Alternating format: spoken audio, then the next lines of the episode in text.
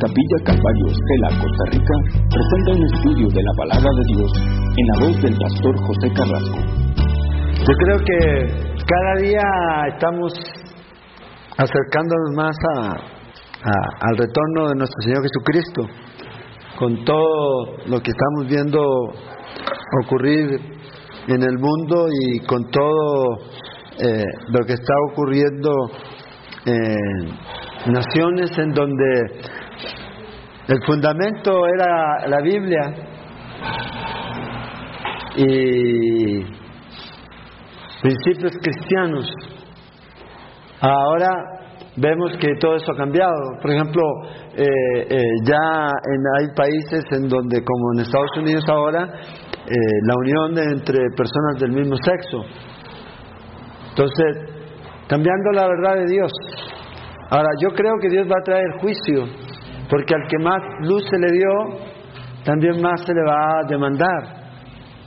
Y lamentablemente ellos han tenido eh, grandes líderes cristianos y su fundamento está basado en las escrituras. Su constitución, y muchos de ellos era basada en la escritura en principios cristianos, y ahora están bordando todo eso, y yo creo que Evidentemente, esa nación ahorita va en decadencia y Dios va a juzgarla en su momento.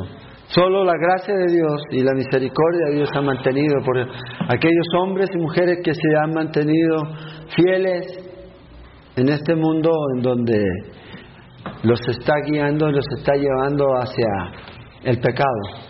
Entonces, no solo eso, sino con todas otras situaciones que se dan. Ahora, nosotros vamos a continuar nuestro estudio en Crónicas y vemos aquí la obra que el Señor hace a través de este eh, rey Josías. En el capítulo 34 vamos a empezar, ahí en el verso 29, donde nos quedamos, y, la importancia eh, eh, de cómo Dios, a pesar eh, eh, del juicio que iba a enviar y con todo esto, aún no lo hace con el reino del sur hasta este punto. Y, miramos un poco acerca de que eh, hay esperanza para muchas personas todavía. Porque mientras Dios no quite su iglesia de esta tierra, todavía hay esperanza. Y luego aún así va a haber. Pero si ahora la gente no quiere seguir a Cristo, imagínense después, cuando los poderes de Satanás se desaten sobre esta tierra. Que no haya restricción, que no esté la sal de la tierra. Aún así va a haber gente que va a venir. Pero imagínense ahora, en este tiempo la gente no quiere eh, eh, venir y aceptar a Jesús y reconocerlo como Señor y Salvador. Pero Dios retarda sencillamente porque ama a la gente. Y es por eso que Él vino y murió a la cruz. Ahora, en el versículo 29, miramos aquí, ya al final de este capítulo, dice, entonces el rey envió y reunió a todos los ancianos de Judá y de Jerusalén y subió el rey a la casa de Jehová y con él todos los varones de Judá y los moradores de Jerusalén, los sacerdotes, los levitas y todo el pueblo, desde el mayor hasta el más pequeño, y leyó a oídos de ellos todas las palabras del libro del pacto que había sido hallado en la casa de Jehová. Y estando el rey en pie en su sitio, hizo delante de Jehová pacto de caminar en pos de Jehová y de guardar sus mandamientos sus testimonios y sus estatutos con todo su corazón y con toda su alma, poniendo por obra las palabras del pacto que está escrita en aquel libro. E hizo que se obligaran a ellos todos los que estaban en Jerusalén y en Benjamín. Y los moradores de Jerusalén hicieron conforme al pacto de Dios, del Dios de sus padres.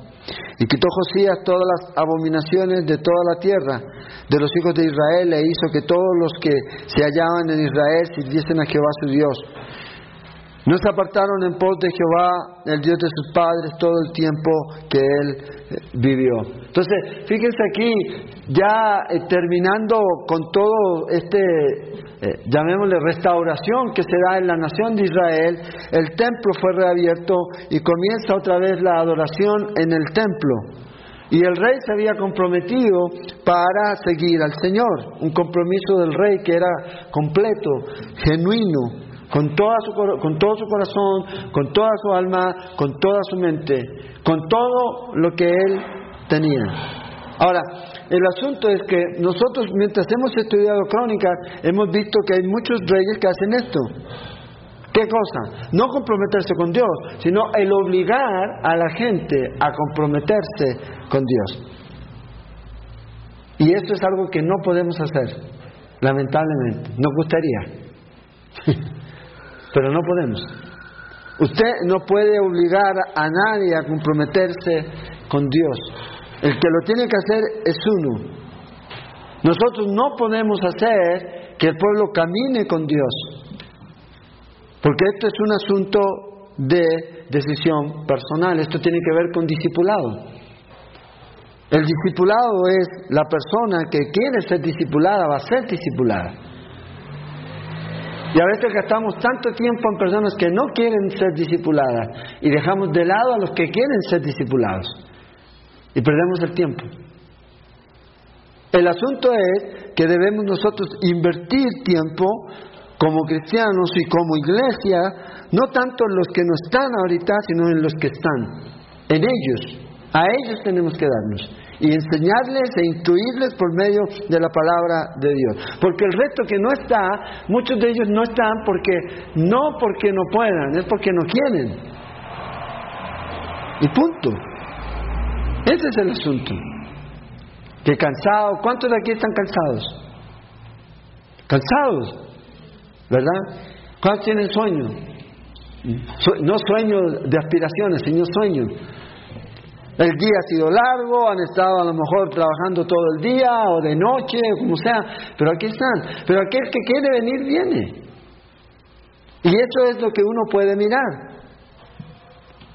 Entonces no podemos nosotros legislar una ley en donde toda la gente venga y sirva al Señor, porque esto es algo voluntario. Porque tiene que ver con el compromiso del corazón de cada uno. Entonces, cuando yo tengo esto claro, eso me va a ayudar a mí a no sentirme frustrado, a no perder la esperanza, a no desanimarme, sino que al contrario, invertir en los que están. Ese es el asunto. Entonces, aquí nosotros miramos que en las iglesias, llámese como se llame, hay tres tipos de personas que eh, vienen y nosotros las podemos ver y podemos sacarle un análisis de ellas. Y no es algo que uno hace, sino que ya hemos visto que hay personas que se dedican a observar aquí. Hay muchos que son, y vamos a identificarlos, y yo tomé esta idea aquí, que me pareció muy interesante con relación a barcos. Hay barcos que van en fila, que están ahí, no se pueden mover solos. Alguien los tiene que empujar para que se puedan mover en cualquier dirección. Pero están ahí, están enfiladitos, son parte ahí, son barco, barco, barco, pero no se mueven. Entonces deben mandar a alguien, unos remolcadores, en los puertos, nosotros que vivimos un tiempo en puerto, podemos ver que mandan esos barcos que no son tan grandes, pero tienen mucha fuerza y los mueven hacia donde tienen que ir. Entonces están estas personas en la iglesia que están ahí y que no se van a mover si no los mueven. Si no los mueven. Ahí se quedan. Ah, no tienen ninguna otra cosa. No tienen nada de iniciativa, nada de nada. Están aquellos que son como esos barcos de vela. ¿Quiénes son estos barcos de vela? Hoy día hay mucha gente que cambia de rumbo, de rumbo por el viento. Viento que sopla, allá se van. No hay viento, se quedan ahí. No hay viento, se mueven. Pero están aquellos que son como esos barcos a vapor. ¿Y dónde está la fuerza en el barco a vapor? No es afuera, es dentro. Es de dentro donde sale. para que el barco se pueda mover. Estos son aquellos que van en la dirección, cual sea la dirección, sin importar el clima y el viento. ¿Por qué? Porque son impulsados internamente. Da lo mismo las circunstancias que estén rodeando, ellos van a salir y se van a mover. Bueno, este rey fue como este barco a vapor, conducido por una relación y una realidad interior con Dios. Él no se iba a desviar ni a derecha ni a izquierda. Él no iba a necesitar que lo empujara, él no iba a cambiar su estado de ánimo por el viento que soplara, ni por la doctrina que viniera, él iba a seguir. Entonces aquí es donde entra la pregunta que debemos hacernos. Y es la pregunta que a lo mejor usted que trabaja en algún ministerio tiene que hacerle a aquellas personas que están trabajando con usted en el ministerio o a personas que usted conoce. ¿Qué tipo de barco es esta persona? Preguntarle derechamente, ¿usted está aquí por qué? ¿Lo empujaron? ¿Quién lo arrastró? ¿Quién lo trajo aquí? ¿Por qué está haciendo lo que está haciendo? Si no lo empujaran, ¿lo haría? Una pregunta. O hacer una pregunta a personas cómo ha sido Dios. Hay personas que Dios ha sido bueno para ellos en esta semana. Pero ¿qué pasa mañana? ¿O qué pasa la próxima semana? Si a veces las situaciones no son como nos gustaría que fueran. Estaba leyendo eh, eh, en el Facebook de pastor de, uno, de este pastor eh, Presley, no Elvis Presley, sino Mark, por el que estuvimos orando. ¿Recuerdan que le hicieron la operación corazón? Bueno, y él cuenta ahí no solamente que oremos por el pastor Chaca, hay otros pastores, hay un pastor joven de 29 años con cáncer. Y hay otro que ha lidiado por años con cáncer. Entonces, el asunto es, Dios es bueno ahora, pero ¿qué pasa si yo creo que ya dejó de ser bueno porque ya no me empieza a ir tan bien? ¿Y qué le pasaría a las personas? Si hoy día está bien, tiene todo, pero mañana no. Fíjese que a veces las personas reaccionan de dos maneras. O se acercan a Dios porque quieren tener lo que perdieron, o sencillamente se enojan con Dios y se van. Y se alejan de Dios. Entonces hay personas que hoy día están en Dios porque les va bien. Y usted y yo podemos y vamos a tratar con este tipo de gente. Con este tipo de personas. Y están aquellos que van a vapor. Uh, uh, ¿ah? Van ahí la dirección aquí. Yo sé dónde voy, no importa para dónde sopla el viento. Da lo mismo. Porque usted sabe dónde va. Sabe el curso que está siguiendo y lo va a hacer. Entonces aquí nosotros podemos mirar, lamentablemente a veces en las iglesias, y hablo en general, en las iglesias, podemos ver esto, tipos de personas.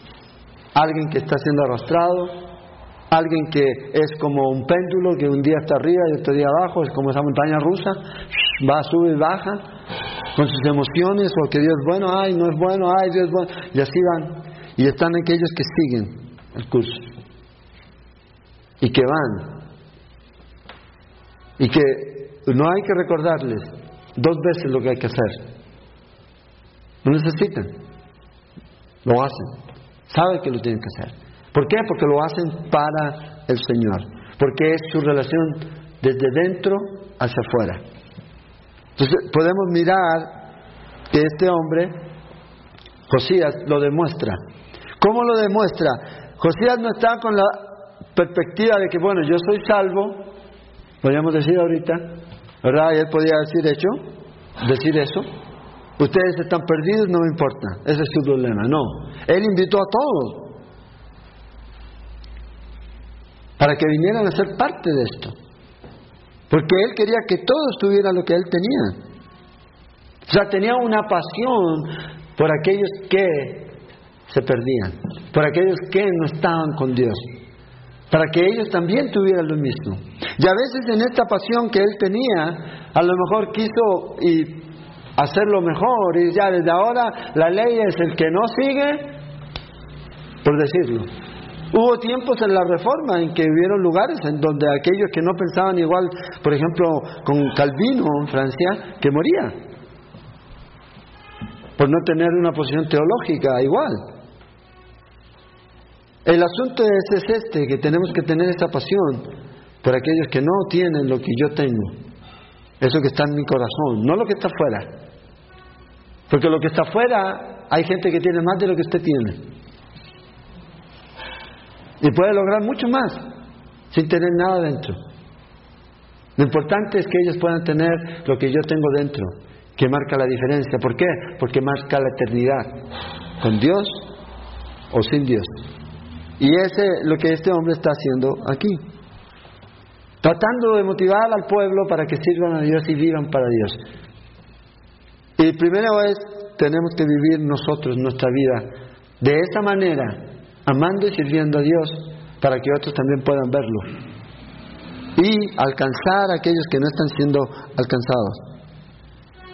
Un buen ejemplo de este rey para este mundo en el que estamos viviendo, que necesita buenos ejemplos de cristianos, no la basura que lamentablemente está saliendo ahora, ya sea por internet o por las enseñanzas, de vidas de hombres, ¿verdad? Que se llaman cristianos y lamentablemente traen mucha deshonra al nombre de Dios. Entonces hay cristianos, hermanos, que están porque alguien los trajo. Y siempre van a estar ahí parados. Están esos hermanos que van a estar así como, no sé, no, voy a ver, están así. Ah, bueno. en realidad uno nunca puede contar con ellos, porque no son de una sola palabra. Y están aquellos que van a estar con usted, porque ellos saben hacia dónde van y no les interesan los cambios. Ah, es que allá es el nuevo y parte. No. Seguimos adelante. Tres tipos. Ahora, en el capítulo 35 Viene la Pascua. Va a celebrar esta famosa Pascua, la fiesta judía. Y aquí está este, este, tercer tema en la vida de este hombre que nos desarrolla el cronista. Eh, la Pascua se celebró en el año 18 del reinado de este rey, o sea, cuando tenía 26 años, aquí. Y podríamos decir, vino a ser como la guinda en el pastel, ¿puede ser? ¿Sí? La fresa, cereza. A mí me gusta la guinda. Pero la cereza o la guinda o la manzana o lo que queda encima del pastel. ¿Ah? Este es lo que él va a hacer aquí. Con todas las reformas que él hizo. ¿Y qué es lo que va? Va a volver a la ley. O sea, en otras palabras, va a volver a la palabra de Dios. Muchos habían a lo mejor tratado de hacerlo y no lo hicieron, pero él va a celebrar esta eh, Pascua. Su, pariente lo había hecho, el rey Ezequías, pero no lo hizo como lo hizo este hombre, apegándose estrictamente a lo que la ley decía, en la fecha que correspondía. Y por eso vamos a leer más adelante que dice que no hubo una celebración como esta desde Samuel. Imagínense, desde Samuel. Entonces, dice aquí en el versículo 1, Josías celebró la Pascua a Jehová en Jerusalén y sacrificaron la Pascua a los 14 días del mes primero.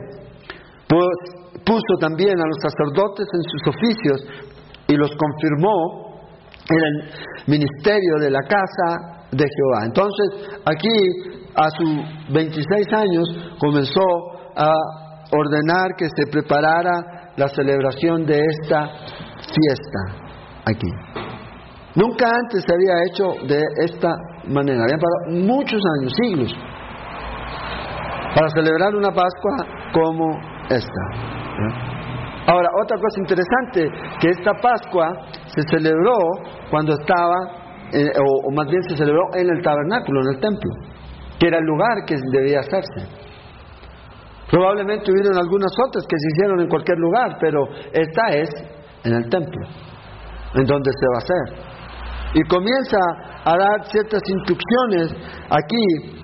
Y dijo a los levitas que enseñaban a todo Israel y que estaban dedicados a Jehová, poner el arca santa en la casa que edificó Salomón, el arca del pacto, hijo de David, rey de Israel, para que no la carguéis más sobre los hombros.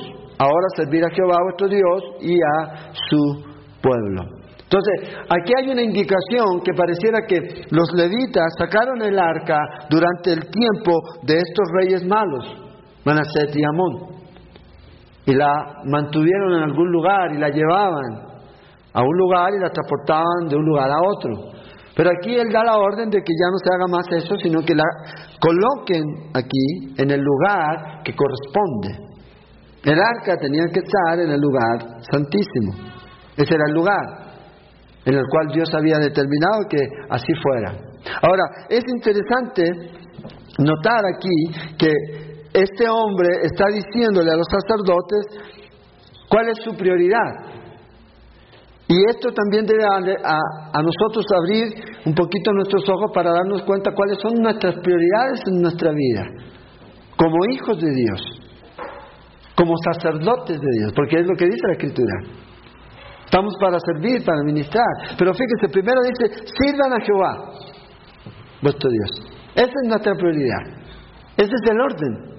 Y luego a su pueblo Israel. Entonces, ¿cómo yo sé que estoy sirviendo a Dios? Mi vida. Bueno, va a haber un resultado. Eso me va a llevar a si yo estoy sirviendo a Dios, obedeciendo a Dios, lo voy a hacer y lo voy a demostrar sirviendo a la gente de Dios, al pueblo de Dios. Ese es el resultado.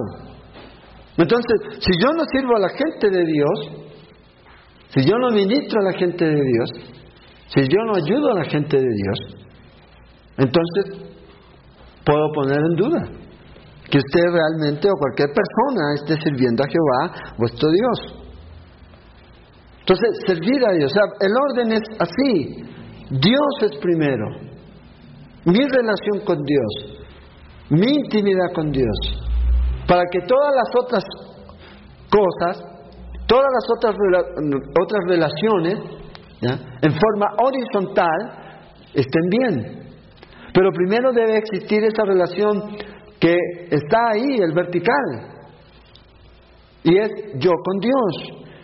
Y el resultado va a ser que mi relación, mi servicio hacia mi familia, hacia mi esposa, hacia mis hijas, hacia mis hermanos, hacia aquellos que no conocen a Dios, obviamente va a ser en ese orden. Y va a ser bueno. Pero generalmente cuando descuidamos a Dios, Fíjese que por más que usted quiera, el resto de las relaciones van a sufrir. Ese, por eso tiene que ver con, primero tiene que ver con usted, en prioridad. O sea, mi relación con Dios. Ahora, yo sé que a veces a nosotros como cristianos y como hombres que somos, nos fijamos en lo que sirve el otro o lo que no sirve el otro. ¿Por qué no está y por qué está?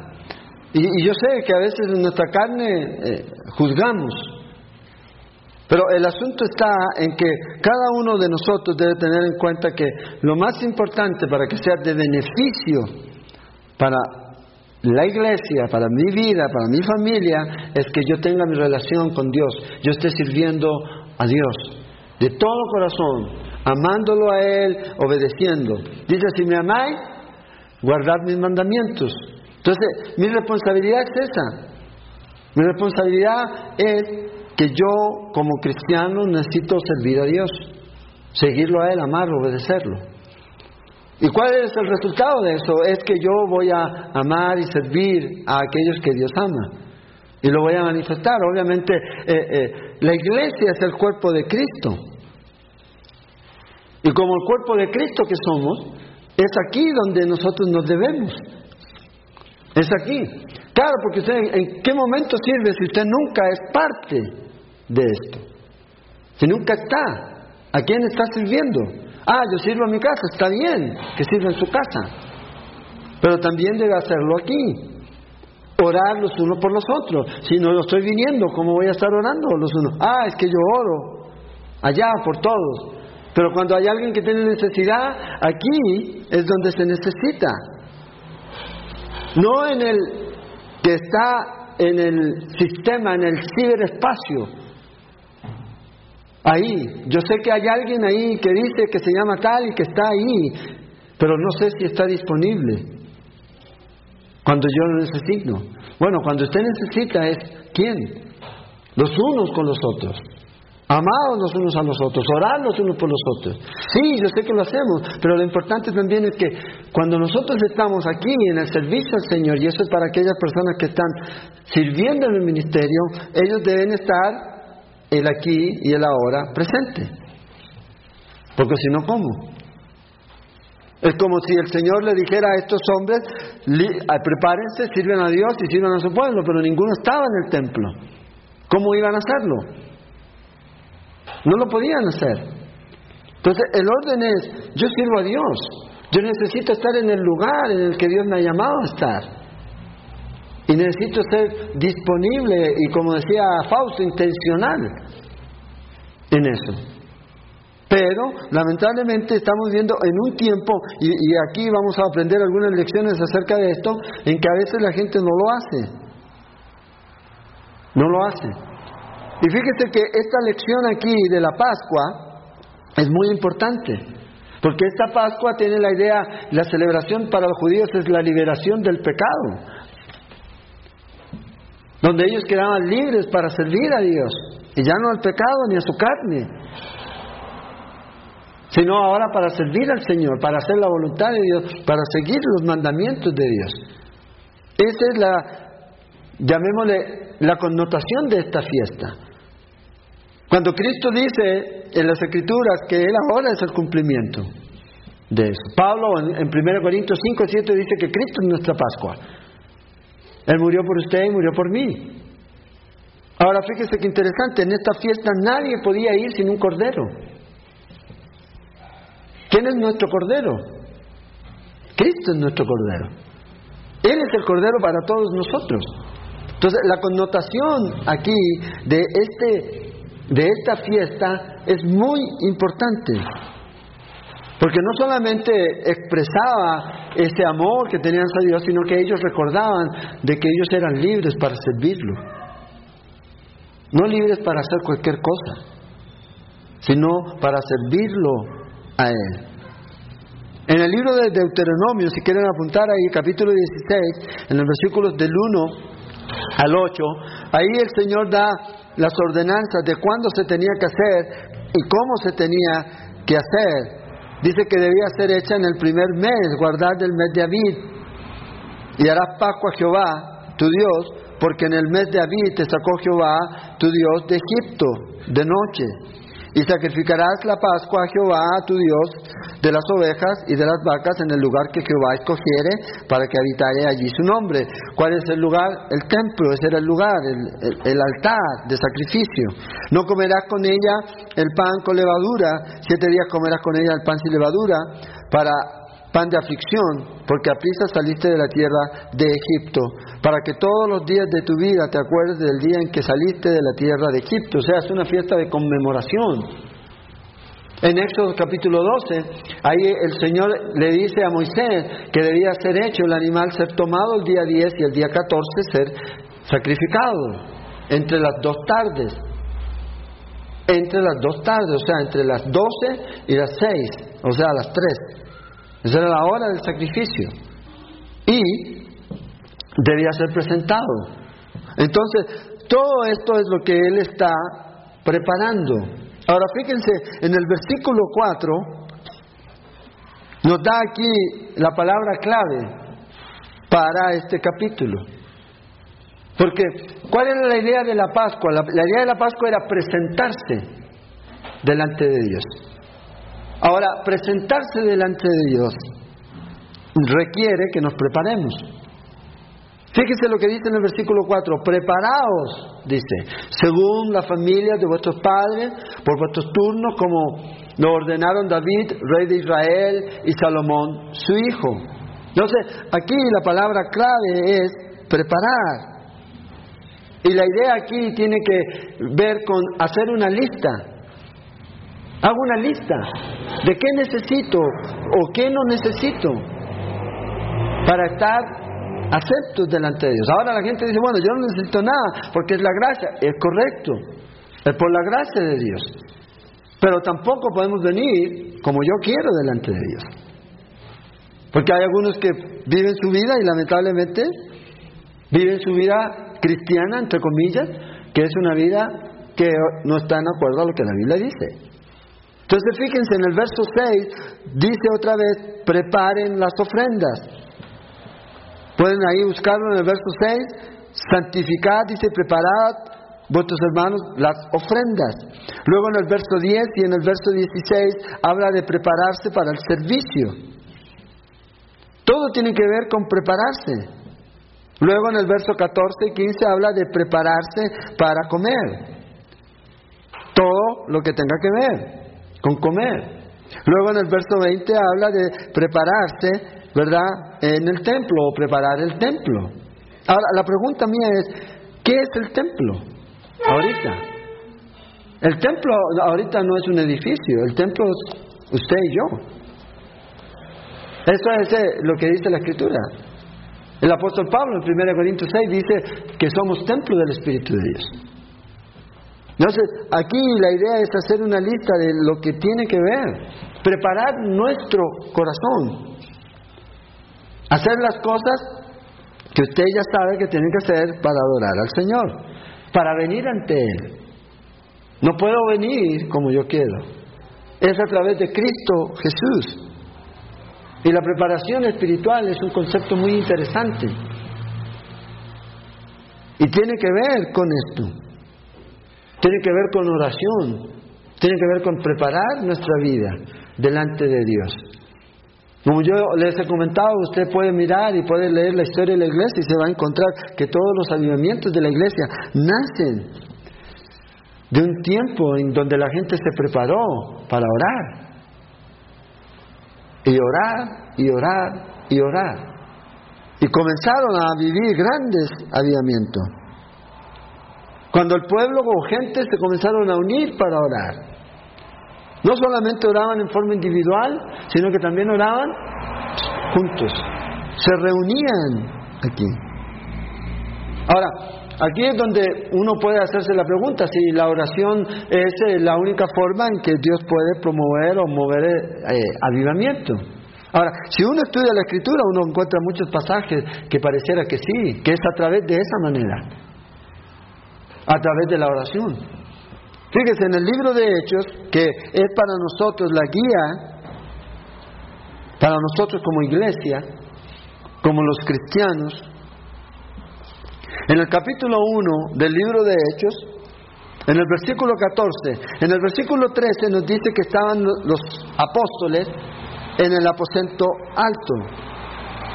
Y todos estos, dice el verso 14, perseveraban unánimes en oración y ruego con las mujeres y con María, la Madre de Jesús, y con sus hermanos. Entonces pareciera ser y vamos a ver el resultado de esto, que Dios a través de la oración o de las reuniones de oración, de una manera soberana, Dios trae avivamiento. Lo vemos a través de la historia y lo vemos a través del libro de Hechos. Fíjese en el verso 1 del capítulo 2, del libro de Hechos, verso 1 al 4, dice, cuando llegó el día de Pentecostés, estaban todos unánimes juntos, y de repente vino del cielo un estruendo como de un viento recio que soplaba, el cual llenó toda la, toda la casa donde estaban sentados, y se les aparecieron lenguas repartidas como de fuego, asentándose sobre cada uno de ellos. Y verso 4 dice, y fueron todos llenos del Espíritu Santo y comenzaron a hablar en otras lenguas según el Espíritu les daba que hablasen. Fíjese, en el capítulo 1, verso 14 dice que estaban ellos unánimes, perseverando en la oración. Luego en el capítulo 2 nos dice la consecuencia de esto. Donde ellos estaban unánimes, sentados, orando al Señor, dice que vino el Espíritu Santo. Luego en el verso 41 de este mismo capítulo nos dice cuál es la práctica que la iglesia asumió. Dice así que los que recibieron la palabra fueron bautizados y se añadieron aquel día como tres mil personas. Y perseveraban en la doctrina de los apóstoles, en la comunión unos con otros y en el partimiento del pan y en las oraciones aquí. Dios mueve el corazón de las personas a orar. Porque eh, el orar no es algo que nazca de usted o de mí. Es algo que Dios pone en nuestro corazón. Orar. Y creo que esto es parte del aviamiento. Y vea qué interesante, Jesús dijo esto en el libro de Mateo, en el capítulo 18. Verso 19, otra vez os digo que si dos de vosotros se pusieren de acuerdo en la tierra acerca de, cualquier cosa que pidieren, les será hecho. Porque mi Padre que está, por mi Padre que está en los cielos. Porque donde estén dos o tres congregados en mi nombre, allí estoy yo en medio de ellos. Fíjese, el pueblo de Dios debe unirse para orar.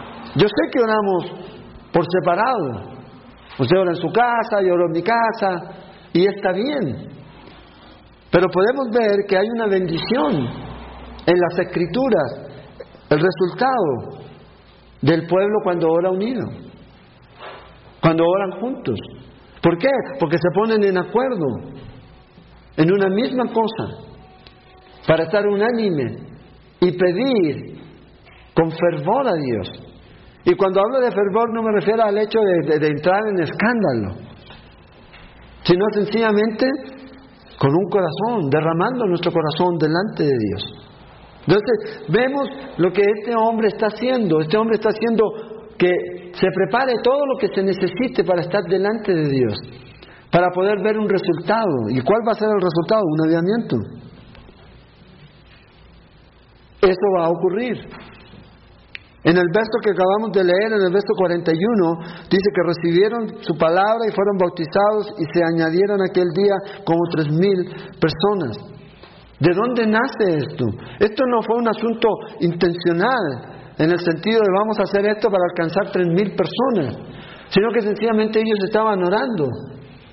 Y a través de la oración, Dios usó a el apóstol Pedro y gente se arrepintió. Y luego estas mismas personas comenzaron a añadirse y a ser parte y a continuar en la oración. ¿Y qué ocurre? En el capítulo 4 continúan orando y el Señor continúa añadiendo. Y a través de todo el libro de Hechos, usted puede mirar que el pueblo de Dios estaba orando. Y cada vez que el pueblo realmente oraba a Dios, Dios hacía algo. Era algo que usted lo puede ver en el libro de Hechos. ¿Se acuerdan ustedes cuando estaban orando, cuando Pedro estaba preso, qué hizo la iglesia? La iglesia no fue a protestar, la iglesia se puso a orar. Y Dios sacó a Pedro de la cárcel.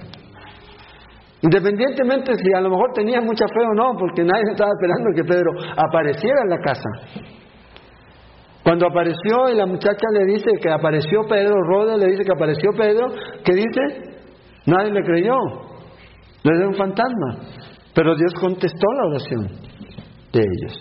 Pero es importante aquí. Vamos a ver un resultado en la vida de la iglesia, en la vida de los líderes, en la vida de aquellos que no conocen a Dios, que están a nuestro alrededor, cuando nosotros nos comprometemos a orar, a entregarnos a la oración. En el liderazgo de la iglesia, en los pastores de las iglesias, va a crecer un amor por las almas por aquellos que no conocen a Dios. Orar para alcanzar a aquellas personas aquí. Un amor por la palabra de Dios. Un amor por creer que la palabra de Dios es la palabra de Dios y que Dios lo que ha dicho aquí lo va a cumplir. Porque una cosa es leer y a veces nuestro problema con la oración es ese, que nuestro Dios a veces es un Dios muy pequeño desde nuestra perspectiva para orar por una enfermedad que a lo mejor el hombre dijo incurable. No hay vuelta. Pero este movimiento va a traer esa fe en que Dios va a hacer y va a crear uno ese amor por la palabra de Dios. Y va a predicar en libertad, no va a ser una carga al predicar para los líderes, enseñar. Va a hacerlo con gozo. Cuando es una carga, entonces hay que entrar a, replantearse. No es un trabajo, es un llamado de Dios.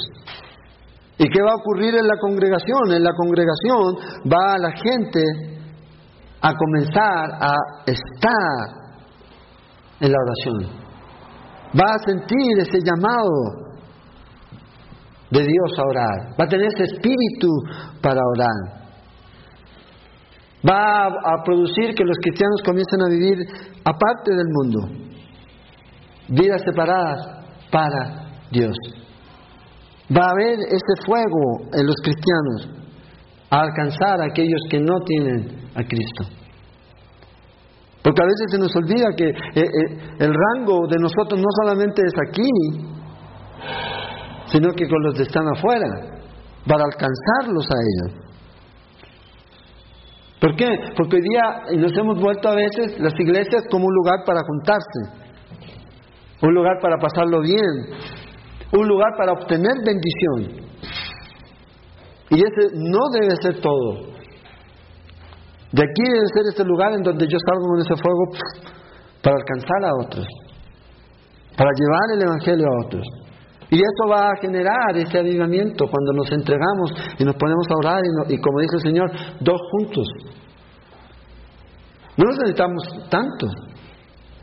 Ahora fíjese que obviamente hay reuniones y reuniones. Si uno habla de comida, reunión de comida, o reuniones, que sé yo, de avivamiento y milagros, pero reunión de oración, muy que aburrido. Inmediatamente, la gente. ¿Y qué hacen ahí? Orar.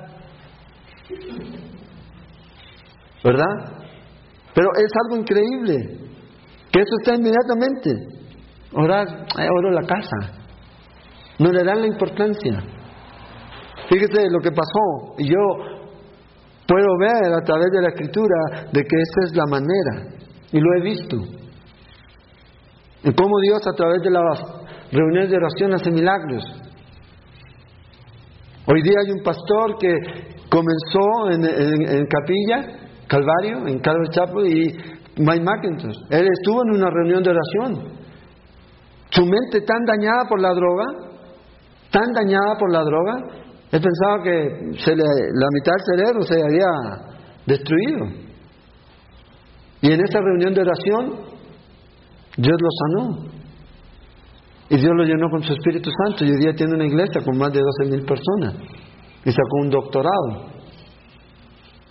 Entonces, cosas ocurren cuando estamos ahí. Y como he dicho en otras oportunidades, que no se lo cuenten. Los cristianos, cuando hay un verdadero animamiento, va a haber un amor por la palabra de Dios. Dice que perseveraban, ¿en qué perseveraban? En la doctrina, ¿Qué quiere decir? Que era constante estudiar la palabra de Dios. Constantemente. Constantemente, día y noche. O sea, no se cansaban. ¿Se acuerdan que el apóstol eh, Pablo eh, se quedaba hasta tarde enseñando la Biblia y nos faltó el tico que se cayó, Eutico? ¿Se acuerdan? ¡Pac! Ahora, yo no sé si él era muy elocuente o usaba muchas analogías, lo importante es que la gente estaba ahí. Estaba ahí. Y Dios les hablaba a ellos. Y el resultado va a ser algo que va a producir Dios en nosotros para alcanzar a otras personas aquí. Va a traer convicción de pecado a otros. ¿Por qué? Porque muchas de las cosas que nosotros ya no vamos a hacer y la gente que está a nuestro alrededor se va a preguntar por qué. Y usted va a poder compartir. Y va a haber gente que va a creer en el Señor. Va a recibir a Cristo como Señor. Y el avivamiento no se trata de evangelizar. El, el avivamiento es la oración que produce evangelización. en la vida suya y mía. Es el resultado, no es el fin. No es el fin aquí. Entonces, podemos mirar que cuando hay evangelismo es porque hay avivamiento. Cuando no hay ni siquiera ministerio de evangelismo, eso quiere decir que no hay nada. No hay nada y tenemos que ponernos primero que todo a orar. A orar. A pedirle perdón a Dios. Y ese es lo que este hombre está haciendo, preparar, preparar su corazón. ¿Cómo puede responder usted a, prepararse para lo que Dios tiene para su vida? ¿Cuándo? No sé, a lo mejor ahora, en una semana, en un año, en dos, pero usted puede estar preparado. Entonces fíjense aquí, nos da toda la descripción en el versículo 7 y dice, y dio rey, el rey Josías a los del pueblo ovejas, corderos y cabritos de los rebaños en número de treinta mil, imagínense, y tres mil bueyes, todo para la Pascua, para todos los que se hallaron presentes, esto de la hacienda del rey. Entonces aquí restablece la Pascua. Treinta mil animales de su ganado personal, este hombre. Lo dio aquí. Como dije, nadie podía venir sin un cordero.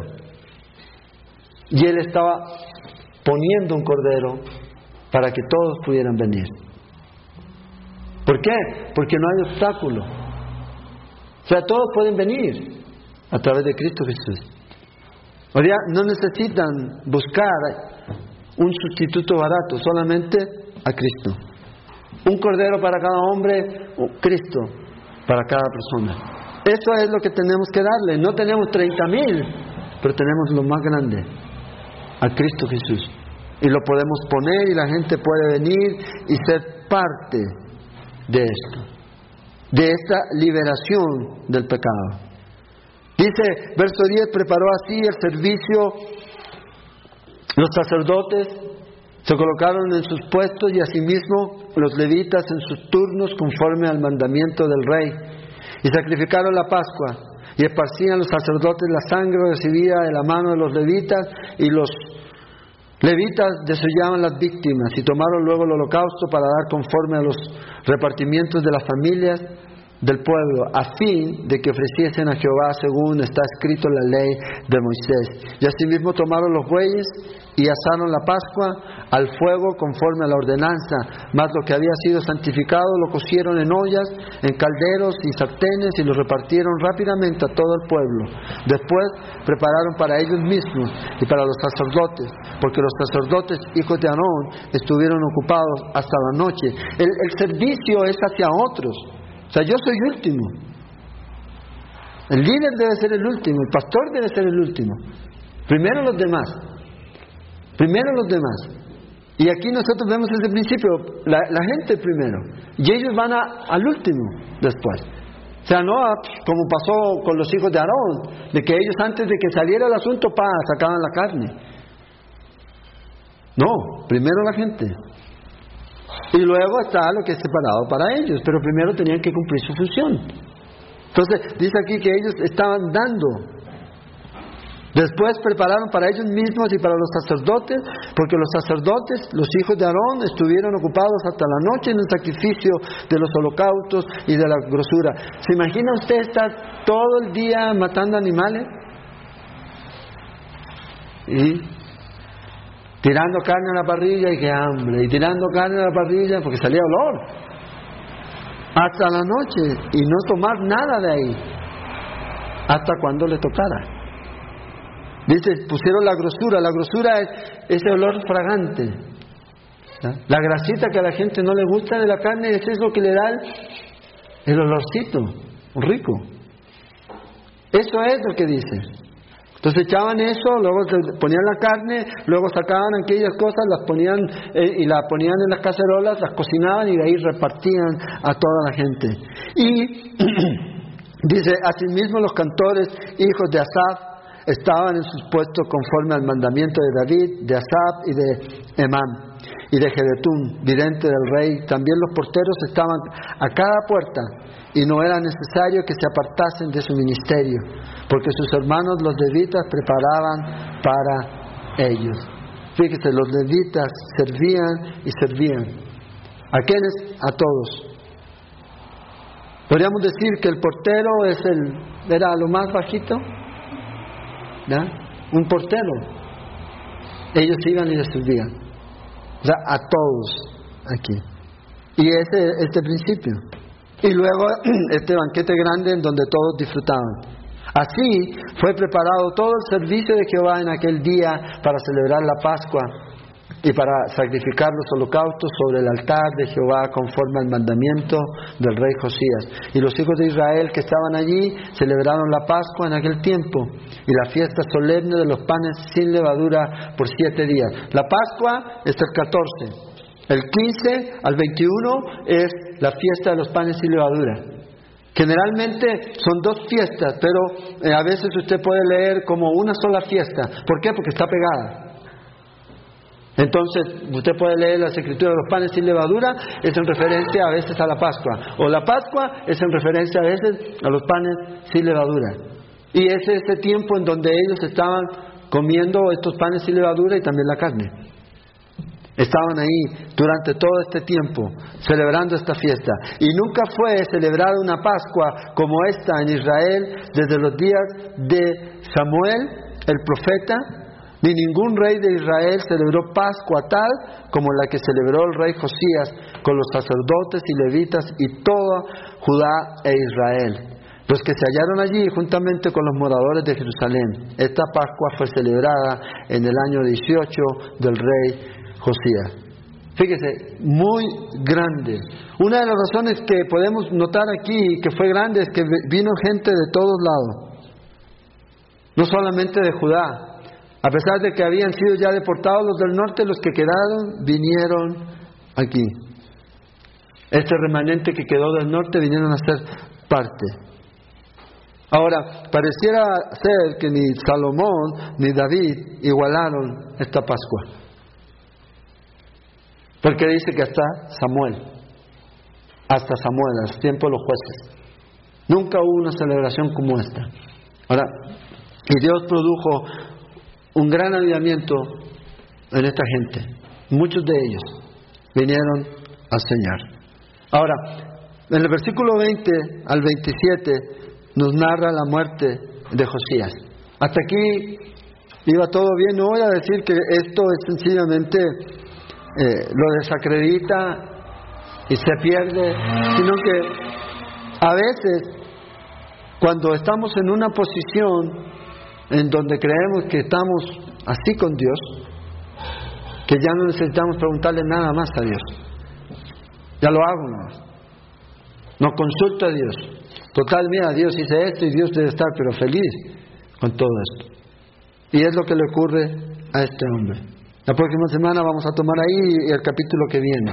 Lo importante aquí es que usted y yo necesitamos preguntarnos que a veces nuestro celo que tenemos por Dios no nos vaya a hacer, en vez de fortaleza, debilidad. ¿Por qué? Porque a veces podemos tener un celo tan grande y sentirnos tan poderosos que nos vamos a meter en un lugar en donde no debemos estar o pelear una batalla que no nos toca pelear y podemos salir lastimados.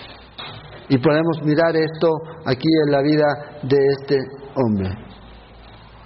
Nunca debemos tomar partido en algo cuando no sabemos cuál es la mente de Dios, cuál es la voluntad de Dios. Si yo no sé, no me meto. Y a veces nuestras derrotas más grandes son producto de meternos sin buscar la voluntad de Dios sin esperar que Dios nos diga, anda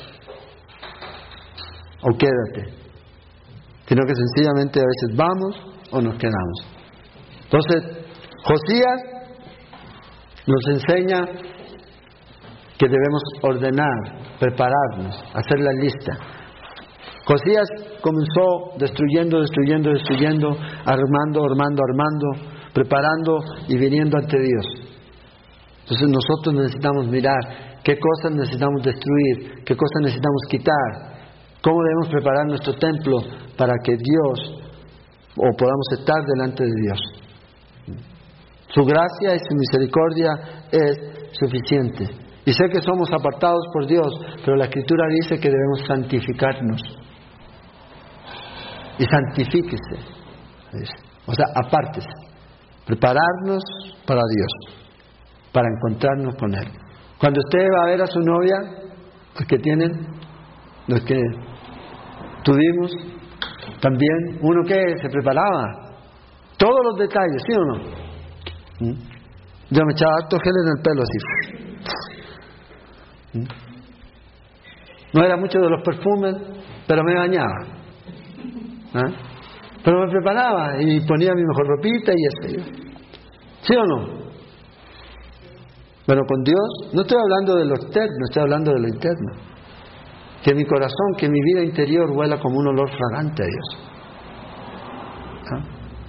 Y que no sea como el Señor le dijo a los fariseos, ustedes son sepulcros blanqueados. Por fuera bien, pero por dentro nada. Lo importante es de dentro hacia afuera. Esperamos que este estudio de la palabra de Dios haya sido de edificación para su vida. Le invitamos a visitar nuestro sitio en internet www.ministeriocela.com, donde encontrará más estudios y recursos para su edificación.